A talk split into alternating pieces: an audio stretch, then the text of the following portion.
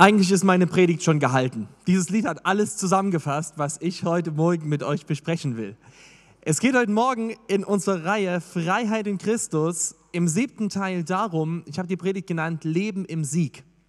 Und es geht genau um diese Frage, was bedeutet das, dass Jesus Christus Hölle, Tod und Teufel besiegt hat? Darüber denken wir heute nach und ähm, wenn du danach denkst, naja, das war jetzt so viel, was der erzählt hat, dann singst du einfach nochmal das Lied, da ist alles zusammengefasst. Ähm, ich weiß nicht, ob es dir schon mal so ging, dass du mal so richtig, so richtig reingelegt wurdest, so richtig getäuscht wurdest. Ähm, mir ging das mal so, das ist schon lange her, das war, als Windows 7 neu rauskam. Also das ist schon, naja, über ein Jahrzehnt her. Damals habe ich mir für meinen Rechner, wo ich Windows 7 drauf installiert habe, eine neue Office-Software runtergeladen, OpenOffice und ähm, habe das gegoogelt und bin auf eine Seite gekommen, habe das dort runtergeladen und zwei Wochen später habe ich einen Brief bekommen von einer Firma, die gesagt hat, ich würde ihnen jährlich über 200 Euro schulden. Was war die Sache dahinter? Das ging damals noch, das ist heute verboten. Unter dem Download-Link waren noch ganz viele kleine Häkchen gewesen, die gesetzt waren und ich habe damit einen Vertrag abgeschlossen gehabt, äh, den ich nie abschließen wollte. Das war eine Falle, auf die ich hereingefallen bin. Was macht man in so einer Situation, wenn man so richtig getäuscht wurde? Natürlich sucht man sich Hilfe. Ich habe das damals gemacht beim äh, Verbraucherministerium von Baden-Württemberg. Die hatten nämlich diese, diese Leute schon gekannt, die diese Internetseite programmiert hatten und hatten so einen Brief aufgesetzt, mit dem man sich zur Wehr setzen konnte. Den habe ich ausgedruckt, unterschrieben und dahin geschickt und habe gesagt, was ihr getan habt, das ist rechtswidrig. Ihr dürft das überhaupt nicht. Und deswegen werde ich auch nichts zahlen. Was ist passiert? Die Leute kamen bei mir persönlich vorbei, haben bei mir geklingelt, haben mir einen Blumenstrauß überreicht und sich bei mir entschuldigt.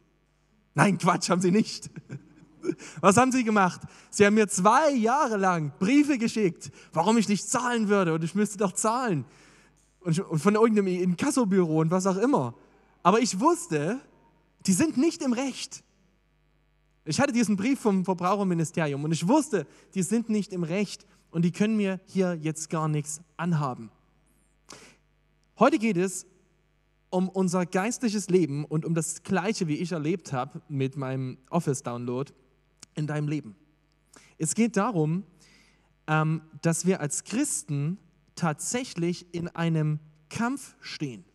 In einem Kampf, wo wir permanent getäuscht werden und permanent jemand es darauf anlegt, uns reinzulegen und uns einzureden, er hätte Rechtsanspruch auf unser Leben. Und ich möchte zum Anfang, äh, ihr seht schon dieses schöne militärische Bild da oben, einen Text lesen aus dem Epheserbrief ähm, im Kapitel 6, die Verse 10 bis 17. Dort schreibt Paulus an die Gemeinde in Ephesus, und schließlich lasst euch stark machen durch den Herrn, durch seine gewaltige Kraft. Zieht die volle Rüstung Gottes an, damit ihr den heimtückischen Anschlägen des Teufels standhalten könnt.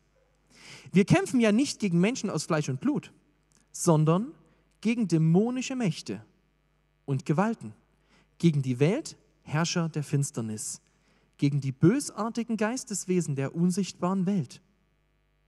Greift darum zu den Waffen Gottes, damit ihr standhalten könnt, wenn der böse Tag kommt.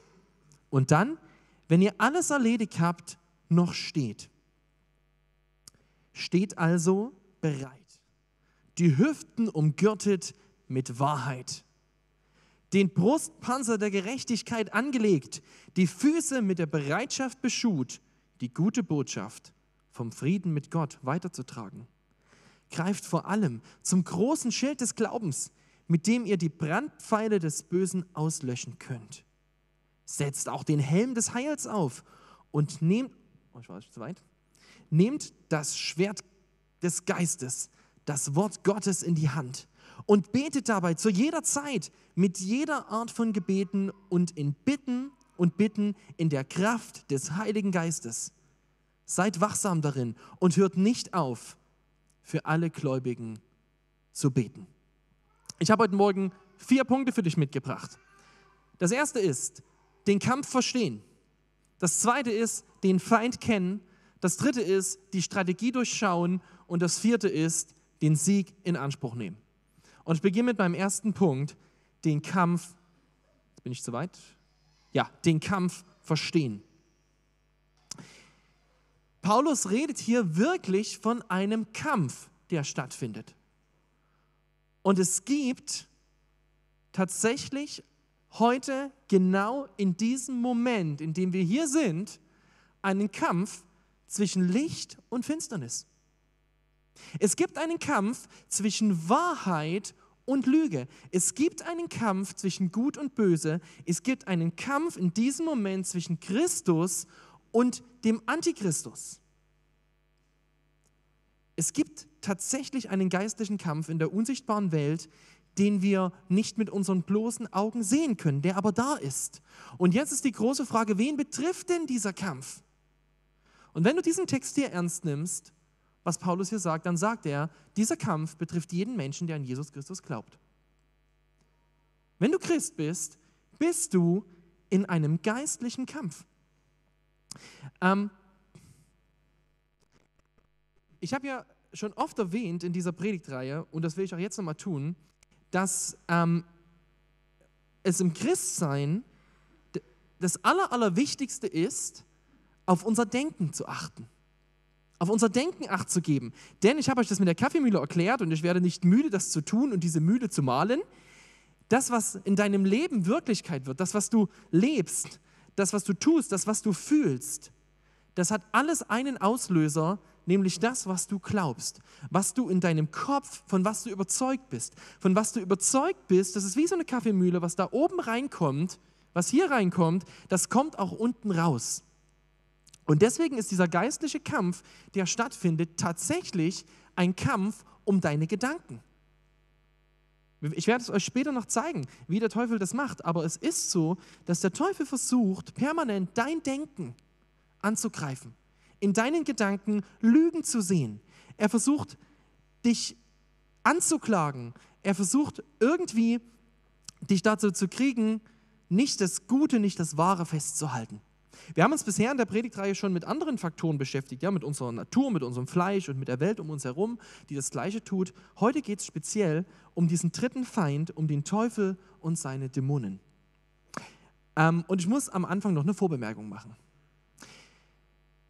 Wir leben 2020 in einer postmodernen Gesellschaft, geprägt von einem modernen Weltbild. Das haben wir schon mal gemacht, das Thema, unser Weltbild. Und der Teufel hat es geschafft, in unserer Gesellschaft, in unserer Zeit, uns sehr, sehr viele Lügen über Gott weiß zu machen. So, dass man heutzutage sozusagen äh, als aufgeklärter Mensch in der Regel der aufgeklärte Mensch in Deutschland nicht an einen Gott glaubt oder nicht glaubt, dass das wahr ist. Der Teufel hat aber noch was geschafft.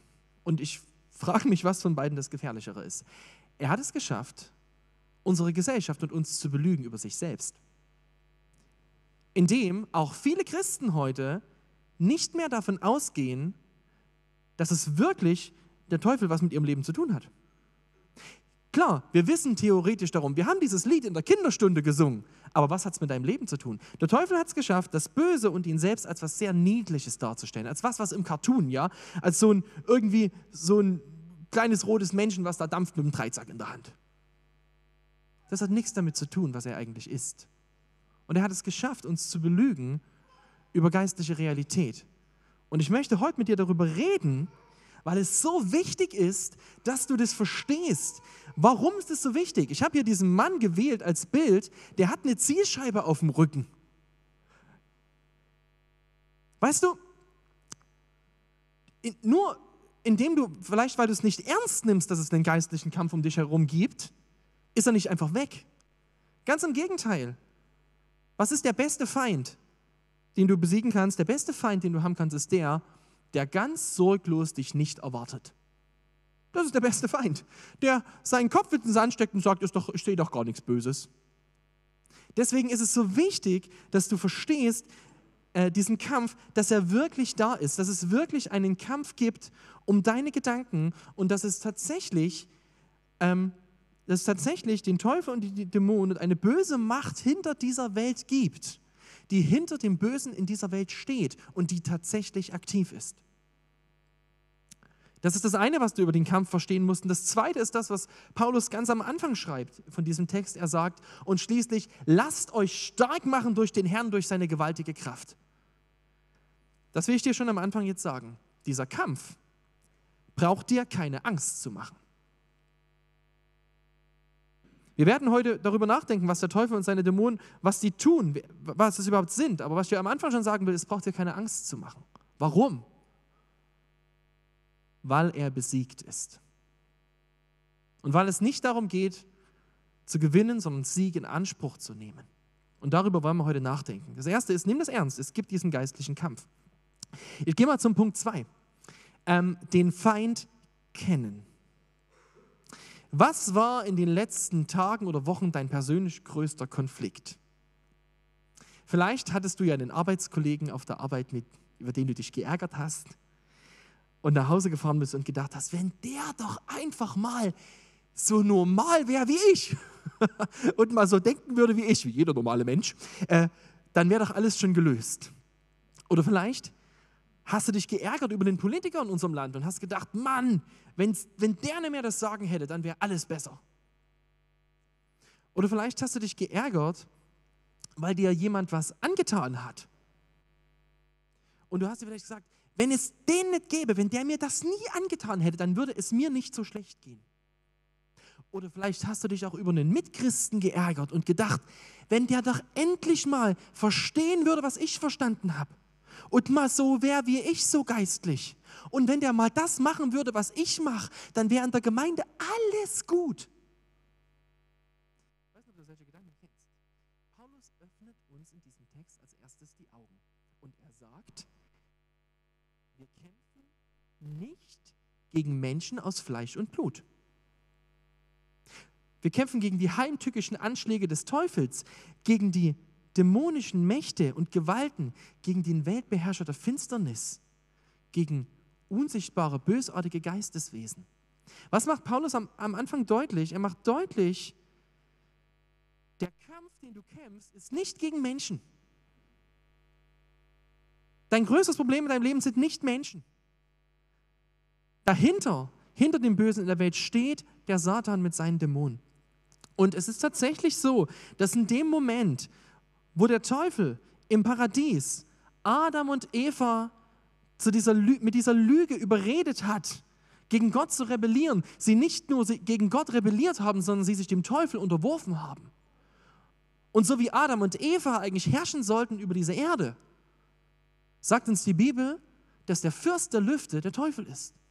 Dass er der ist, der diese Welt regiert. Dass er der ist, der der Fürst der Welt ist. Und ich möchte dir jetzt ein paar wichtige Sachen mitgeben. Das Erste, was du unbedingt wissen musst, er ist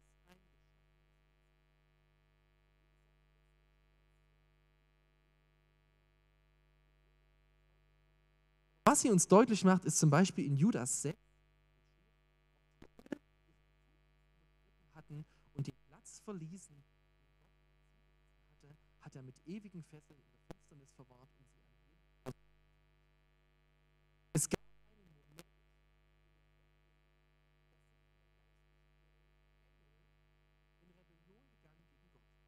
Gott ist der Schöpfer, auch, auch der geistlichen Welt. Er hat Engel geschaffen. Engel sind Dienstboten Gottes.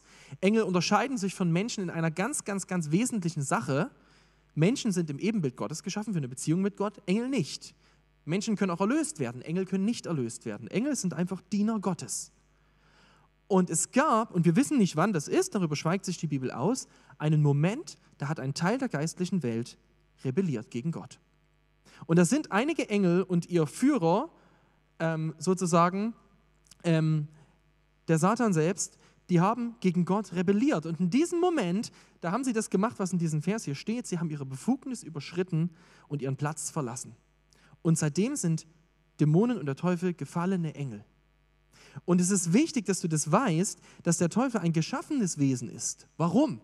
Es bedeutet nämlich, dass er nicht so ist wie Gott. Er ist ganz anders als Gott. Ich werde es euch gleich im Detail nochmal zeigen. Aber der Teufel ist nicht so mächtig wie Gott. Es gibt keinen Kampf zwischen Gut und Böse, der auf der Kippe stehen würde.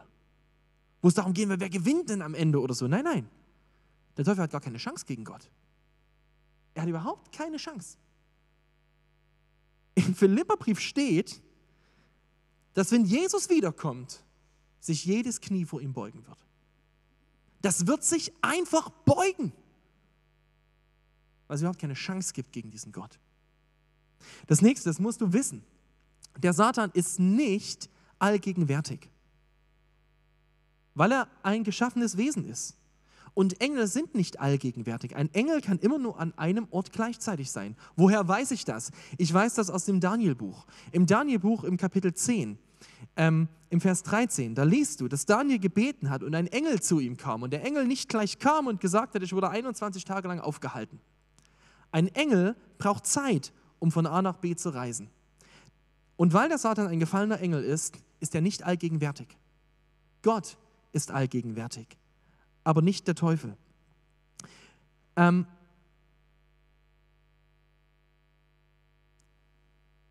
aber was auf alle Fälle so ist, der Teufel und seine Dämonen, die sind, haben eine Art Netzwerk. Die sind auf der ganzen Welt unterwegs.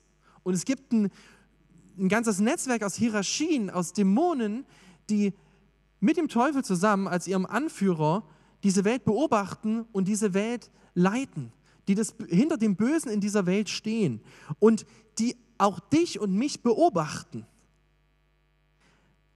Ähm, die Bibel schweigt sich ziemlich viel über dieses Thema aus.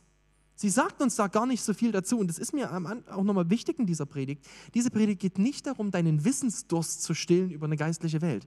Die Bibel ist da ganz, ganz vorsichtig. Und es sollst du, du musst es gar nicht wissen. Am Ende ist es gar nicht wichtig, ob die Gedanken in deinem Kopf vom Teufel kommen, ob sie aus deiner eigenen Natur kommen oder ob sie aus der Umwelt von dir kommen. Wichtig ist, dass du erkennst, dass sie falsch sind. Und wir möchten, wir möchten uns nicht faszinieren für den Teufel. Warum? Was ist dem Teufel sein Ziel? Dem Teufel sein Ziel ist, dass wir Angst vor ihm haben, dass wir ihn fürchten.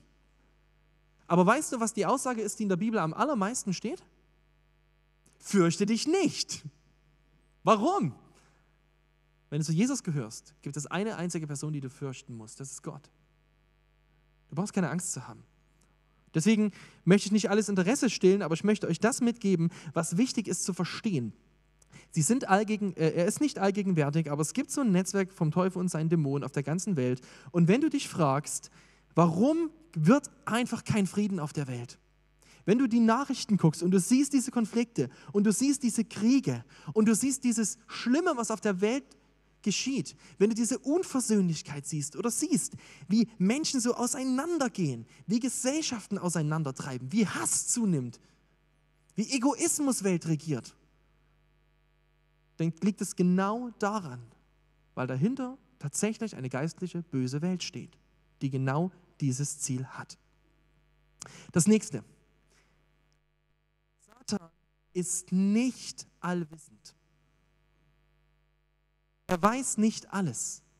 Das Einzige, was er weiß, weiß er durch Beobachtung, weil seine Engel, also seine bösen Engel, die Dämonen, die ganze Zeit beobachten. Natürlich weiß er, was du im heimlich und still machst, wenn seine Dämonen es beobachtet haben. Aber was er nicht weiß, sind deine Gedanken. Für mich war das eine total wichtige Erkenntnis, dass der Teufel die Gedanken von uns nicht lesen kann. Woher weiß ich, dass er das nicht kann? Wieder aus dem Daniel-Buch. Im Danielbuch gibt es eine Stelle, da hat der König Nebukadnezar einen Traum und er möchte, dass dieser Traum gedeutet wird. Und dann holt er seine Zauberer und er sagt zu ihnen, sagte mir erstmal, was ich für einen Traum hatte. Und sie können es ihm nicht sagen. Sie können es ihm nicht sagen. Sie können den Traum nicht wissen, den Nebukadnezar hatte. Und dann steht Daniel 2, Vers 27 und 28. Daniel begann zu sprechen, das Geheimnis, nach dem der König verlangt hatte, können Magier, Geisterbeschwörer, Orakelpriester und Astrologen dem König nicht verkündigen. Aber es gibt einen Gott im Himmel, der das Verborgene enthüllt. Sie können es nicht, weil der Teufel keine Gedanken sehen kann. Und er weiß auch nicht, was in der Zukunft passiert. Das weiß nur Gott. Was aber ganz wichtig ist, was du wieder verstehen musst, Der Teufel kann zwar deine Gedanken nicht lesen, aber er kann sie durchaus beeinflussen. Der Teufel kann dir Gedanken eingeben. Dann sagst du, hä, wie geht denn das? Ganz, was mache ich gerade eben? Ich kann deine Gedanken nicht lesen. Ja? Du weißt, sagst vielleicht, was hat der von Hemd an? Meine Güte, wie sieht er aus? Ähm, ja, ich kann sie nicht lesen, ist auch gut so. Aber was ich gerade durchaus probiere, ist deine Gedanken zu beeinflussen. Hallo, du bist in der Predigt, natürlich, ja. Ich versuche durchs, durchs Wort Gottes zu tun, deine Gedanken zu beeinflussen. Na klar wünsche ich mir, dass du hier rausgehst und was gelernt hast. Und so, also, so kann es der Teufel auch. Er kann unsere Gedanken beeinflussen. Ähm, jetzt kommt noch ein nächster Punkt, der wichtig ist. Der Teufel ist nicht allmächtig. Wir haben gerade eben, nee, haben wir nicht gelesen, aber ich lese es jetzt. 2. Korinther, äh, äh, Kolosser 2,15, ich lese es nur vor. Er hat die Herrscher und Gewalten völlig entwaffnet, Jesus. Er hat die Herrscher und Gewalten völlig entwaffnet und vor aller Welt an den Pranger gestellt. Durch das Kreuz hat er einen triumphalen Sieg über sie errungen. Hier geht es um die geistliche Welt. Jesus hat am Kreuz die ganzen, hat den Teufel und seine Dämonen, er hat einen triumphalen über sie errungen und er ist tatsächlich besiegt. Schon im Alten Testament konnte der Teufel nicht machen, was er wollte.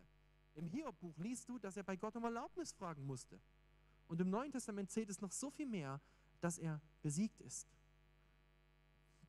Und dass er zwar versucht, sich groß zu machen, aber dass er besiegt ist. Und es ist ganz wichtig für dein eigenes Leben, wenn du zu Jesus gehörst, dann gehörst du Jesus. Und das kann dir der Teufel nicht mehr nehmen. Das sind so einfach so ein paar, paar Fakten, die wichtig sind, dass wir sie verstehen. Und jetzt komme ich zum dritten Punkt, die Strategie durchschauen. Ähm, wenn ich mal Zeit habe, dann treffe ich mich mit dem David und dann spielen wir zusammen Schach. Das ist total schön. Ähm, ja, die Ergebnisse sind von meiner Seite her bisher nicht ganz so schön. Äh, das ist so ein bisschen wie, ja, gestern war ja DFB, DFB-Pokal Runde 1, ne? Also wenn so Erstligist gegen so irgendwie Nordliga oder irgendwas, so ist das dann bei uns, ne? Also mir ist dieser, dieser Kuh noch nicht gelungen, ihn da zu besiegen. Aber ich sitze dann mit David da und wir spielen Schach und dann macht der was auf dem Feld und ich denke, ich denke eigentlich gar nichts, ich denke einfach nur, was soll das? Ja, was macht der da? Aber fünf, fünf Züge weiter, ich bin Schachmatt. Was ich erkannt habe bisher, David, das ist mein Geheimnis, ich habe erkannt, dass der Zug fünf Runden vorher durchaus was damit zu tun hatte, dass ich verloren habe. Auch wenn ich ihn nicht verstanden hatte. Aber er hat Strategie gehabt, die ich nicht durchschaut habe, aber sie war am Ende für mich, zumindest für meine Schachfiguren, tödlich. Genauso ist es mit dem Teufel. Er hat Strategie, wie er gegen uns vorgeht. Und das Problem ist, dass wir das nicht sofort kapieren. Es ist nicht so, dass auf einmal ein Brandpfeil angeflogen kommt mit einer vorher ja, Warn Warnmeldungen in Deutschland klappen ja nicht. Aber es wäre ja schön, ja, so eine Warnmeldung auf deinem Handy, jetzt kommt ein Brandpfeil. So ist es ja nicht. Ja? Ähm, sondern es ist heimtückisch. Es ist, es ist fies. Das, was hier steht äh, in dem Text, ist, dass der Teufel mit so Kunstgriffen, so richtig strategisch fies uns versucht, versucht auf unsere Gedanken Einfluss zu nehmen. Im ersten Timotheusbrief sagt Paulus mal im Kapitel 4, Vers 1, denn der Geist Gottes sagt ausdrücklich, dass am Ende der Zeit manche vom Glauben abfallen werden. Sie werden auf betrügerische Geister achten und den Lehren dunkler Mächte folgen. Hier geht es um Leute, die eigentlich Jesus kennen. Und auch die sind angegriffen. Die sind angegriffen, dass sie auf einmal anfangen, betrügerischen Geistern auf sie zu achten und den Lehren dunkler Mächten zu folgen. Merkt ihr, was das ist? Das ist im Kopf. Es geht um deine Gedanken. Du wirst belogen, du wirst getäuscht. Ich möchte dir drei Beispiele aus der Bibel geben, wo du das mal siehst. Beispiel 1, David. Ich lese jetzt die Texte nicht, aber ich erzähle die Geschichten. David wird, äh, im ersten Chronikebuch wird uns berichtet, wie David eine Volkszählung macht, obwohl Gott das verbietet. Und er macht das, weil er wissen will, wie stark sein Land ist und wie stark seine Armee ist. Weil er anfängt, sich langsam auf seine Armee zu berufen und nicht mehr Gott zu vertrauen. Deswegen verbietet Gott ihm das. Und dann steht da ausdrücklich in 1. Chronik 21.1, dass es der Satan war, der ihn gereizt hat, diese Volkszählung zu machen. Hat David das in dem Moment gleich kapiert? Nö, der hat gedacht, oh, habe ich aber eine tolle Idee gehabt jetzt. Ich zähle mal mein Volk. Will Gott zwar nicht, aber ist trotzdem cool. Nächstes Beispiel, Judas. Judas, der, der Jesus verraten hat.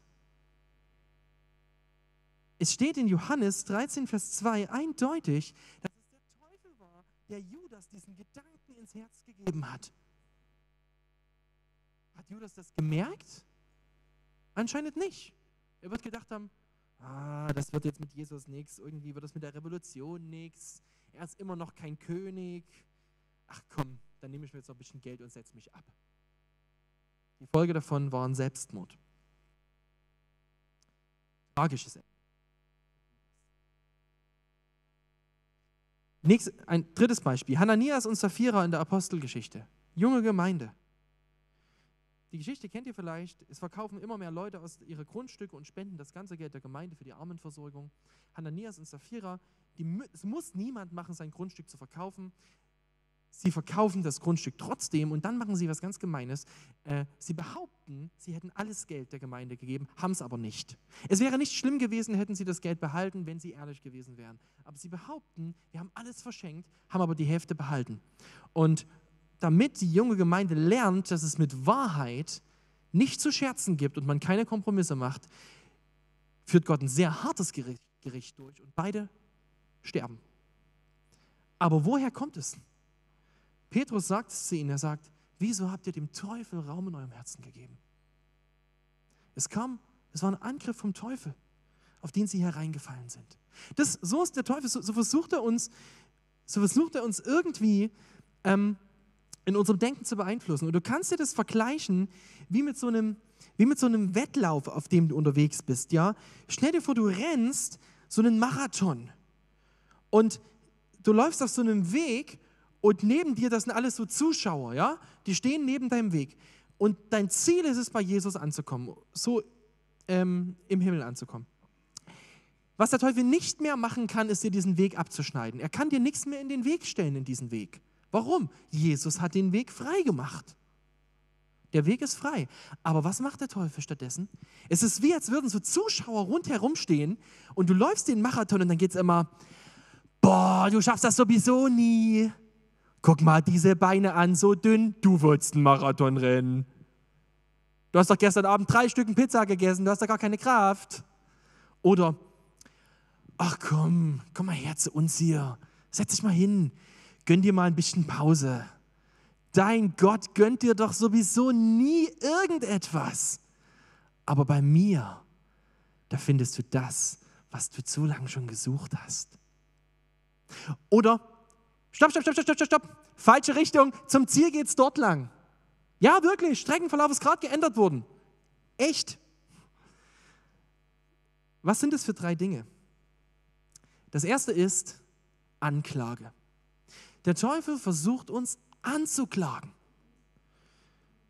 Vielleicht bist du schon mal zum Abendmahl gekommen und hattest den Gedanken in dir, ich bin viel zu schlecht. Was ist die Antwort auf diesen Gedanken nach der Bibel? Bekenn deine Sünde und freu dich darüber, dass Jesus dir vergeben hat.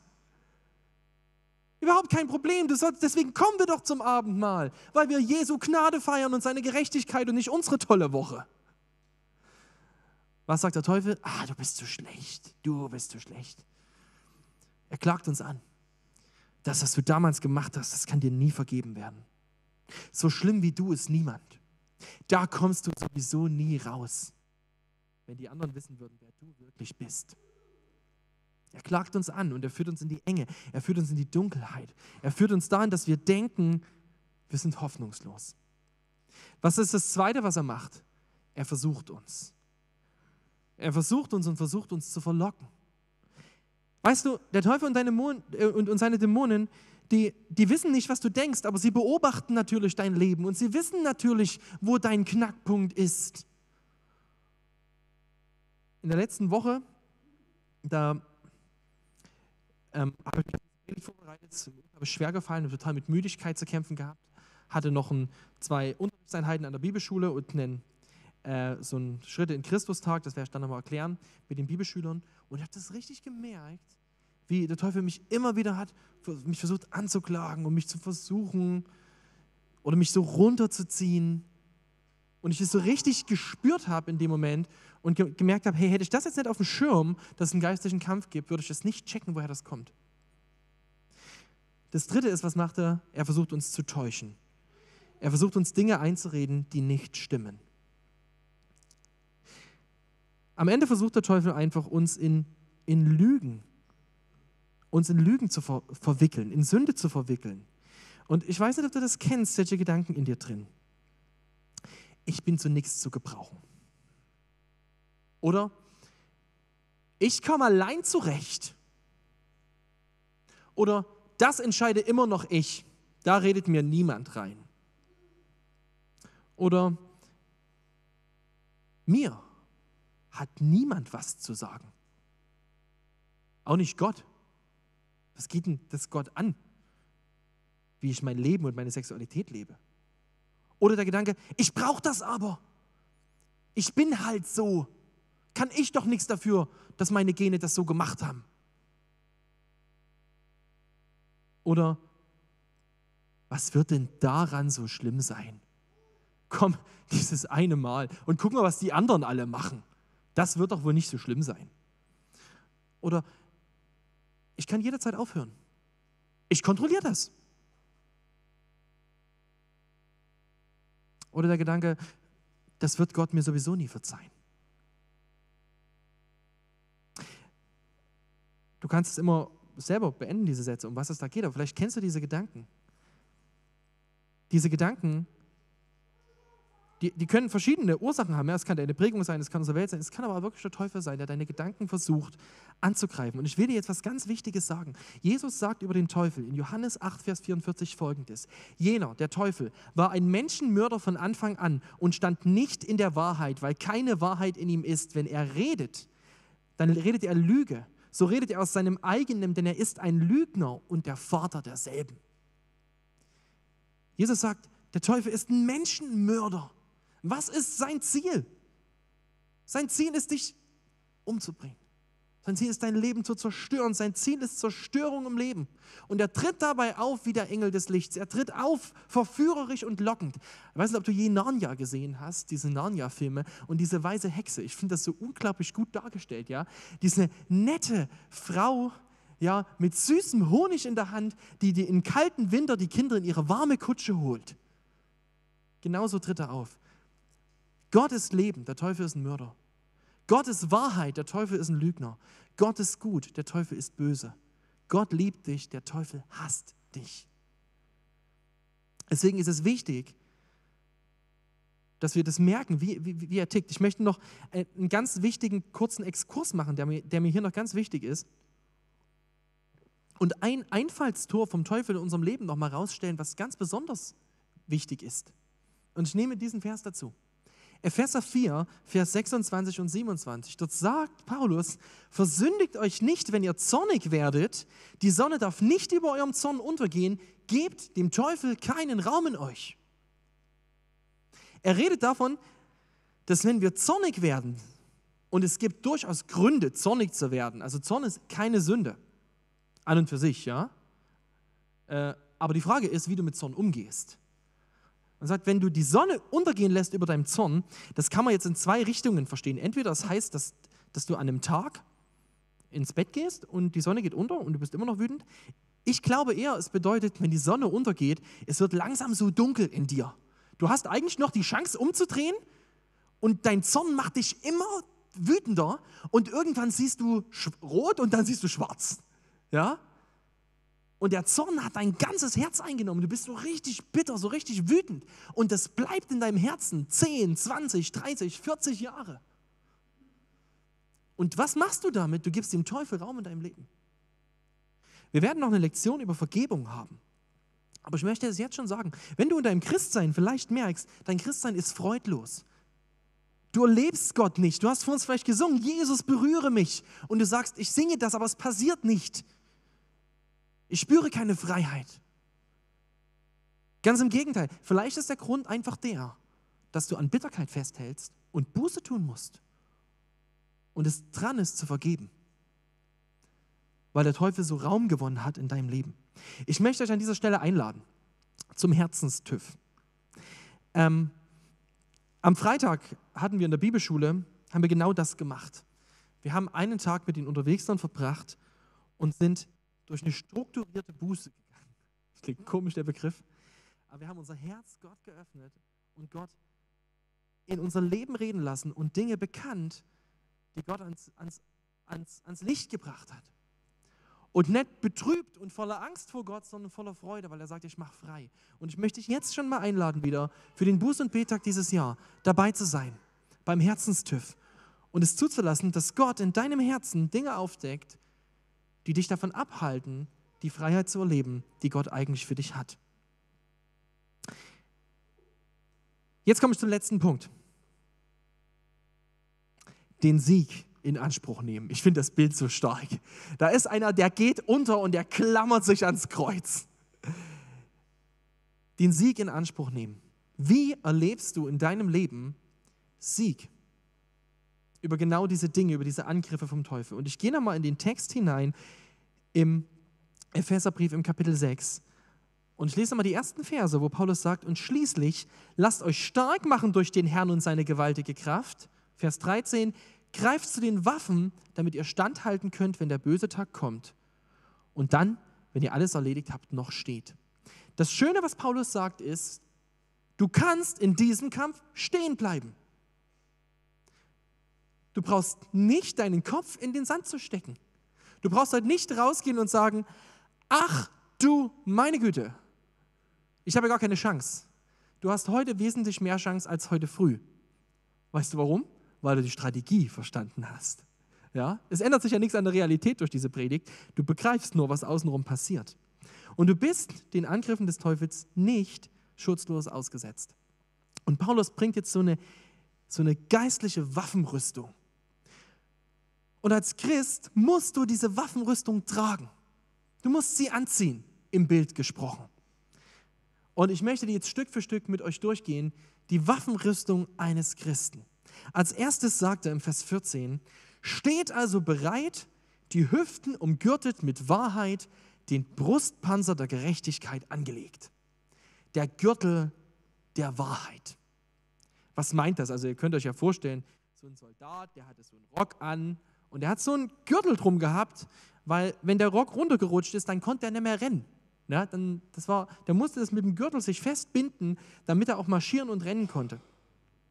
Und wenn hier steht ein Gürtel der Wahrheit, dann bedeutet das etwas, was dich davor schützt, zu stolpern, was dich davor schützt, zu fallen, was dich davor schützt, Versuchungen zu widerstehen und, und, und Lüg, auf Lügen reinzufallen. Und was ist es für eine Wahrheit? Das ist tatsächlich die Wahrheit,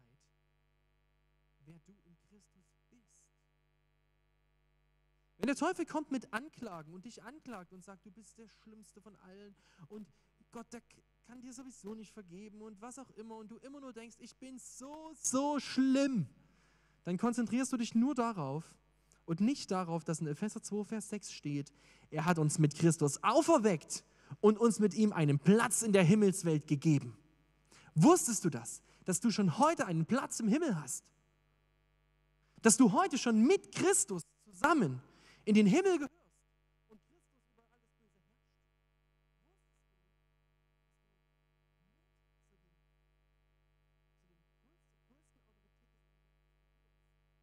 alles dass du ein Kind Gottes bist. Dass dich niemand mehr anklagen darf. Warum darf dich niemand mehr anklagen? Hier steht, wir Brustpanzer der Gerechtigkeit. Was meint das? Was meint der Brustpanzer der Gerechtigkeit? Es geht hier nicht um deine Gerechtigkeit. Es geht nicht darum, was du Tolles machst, dass du immer nett bist zu allen. Es geht um die Gerechtigkeit, die Jesus dir geschenkt hat. Römer 8, Vers 33. Wer wird es äh, sich erlauben, Anklage gegen die, die Christus gerechtfertigt hat? Der Teufel darf dich nicht anklagen, weil Christus deine Gerechtigkeit ist. Aber da hast du doch wieder dann kannst du sagen, stimmt, ich bin gefallen, aber ich bin gefallen in die Arme eines gnädigen Gottes. denn er ist meine Gerechtigkeit. Das nächste, was sagt er? Ähm, die Füße mit der Bereitschaft beschut, die gute Botschaft vom Frieden weiterzutragen. Es geht tatsächlich darum, dass du bereit bist zu missionieren. Dass das ein Schutz ist. Warum ist das ein Schutz? Weil es dich davor schützt, in deinem Leben abgelenkt zu werden. Es schützt dich davor, auf falsche Ideen reinzufallen, dein Leben in irgendeinen Pillepalle-Quatsch zu investieren.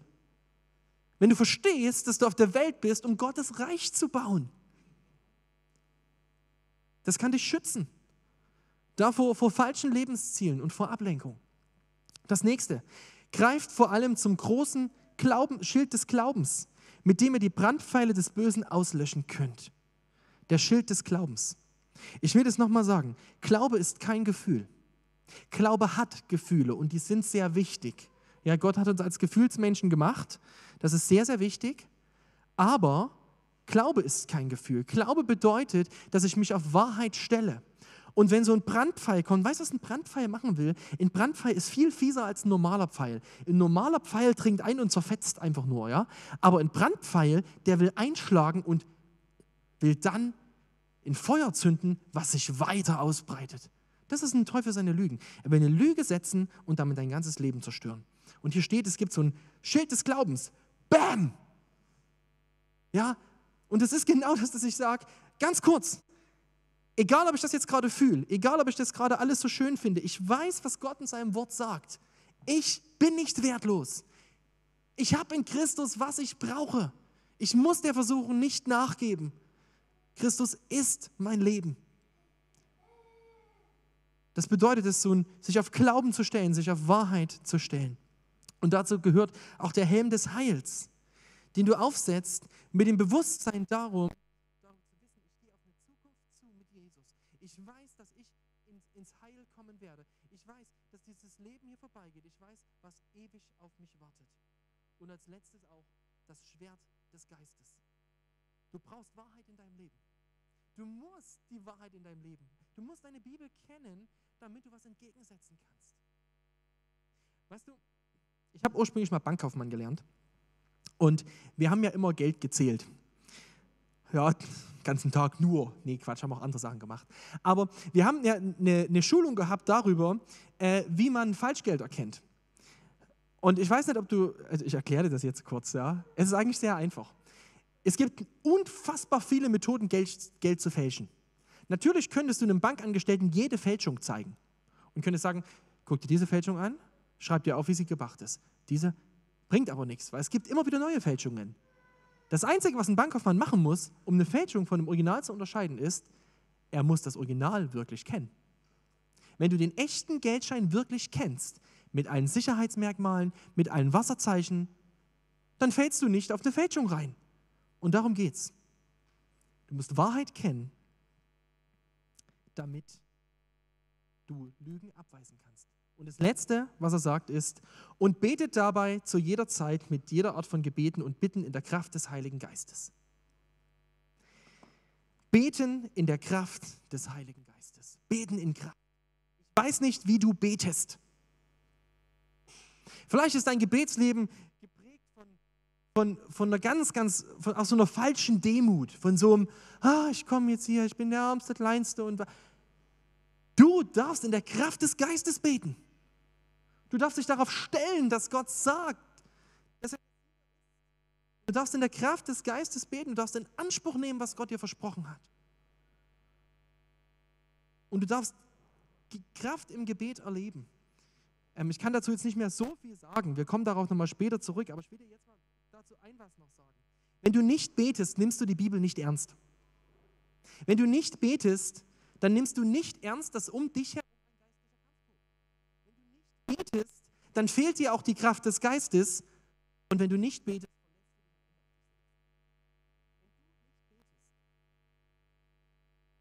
und nicht von dieser Kraft des Heiligen Geistes Anspruch nimmst, dann glaubst du am Ende nicht, was hier steht.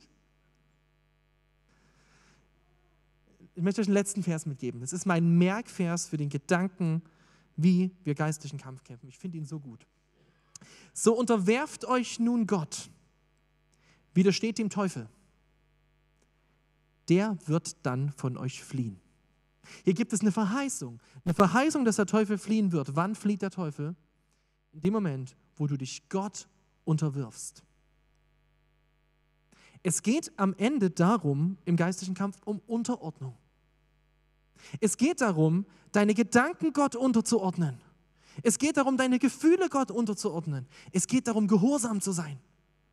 Es geht darum, sich auf ihn zu verlassen. Und deswegen musst du auch beten. Sich Gott zu unterwerfen, bedeutet dem Teufel zu widerstehen. Und dann wird er von dir fliehen, weil du vor Christus herrscht. Dort muss er fliehen. Ich möchte dir am Ende noch eine Frage stellen, die mit diesem Unterwerfen zu tun hat. In welchen deiner Lebensbereiche in deinem Leben machst du gerade eben Kompromisse, wo du dich nicht Gott unterordnest, sondern bewusst oder unbewusst dem Teufel Raum gibst? Das geht um deine Sexualität, das geht um deinen Umgang mit Geld, das geht um deinen Umgang mit Medien, das geht auch um die Musik, die du hörst, um die Filme, die du schaust und die Spiele, die du zockst. Es geht um die Frage, gibst du mit den Dingen irgendwo dem Teufel Raum? Beschäftigst du dich vielleicht auch zu viel mit einfach mit Bösen? Schaust du Serien, die einfach sich freuen am Bösen? Schmeiß die raus. Wenn du Spiele zockst, die sich am Bösen freuen, kick die raus. Gib dem Teufel keinen Raum. Unterordne ordne dich da Gott unter. Tu Buße. Dann muss der Teufel fliehen.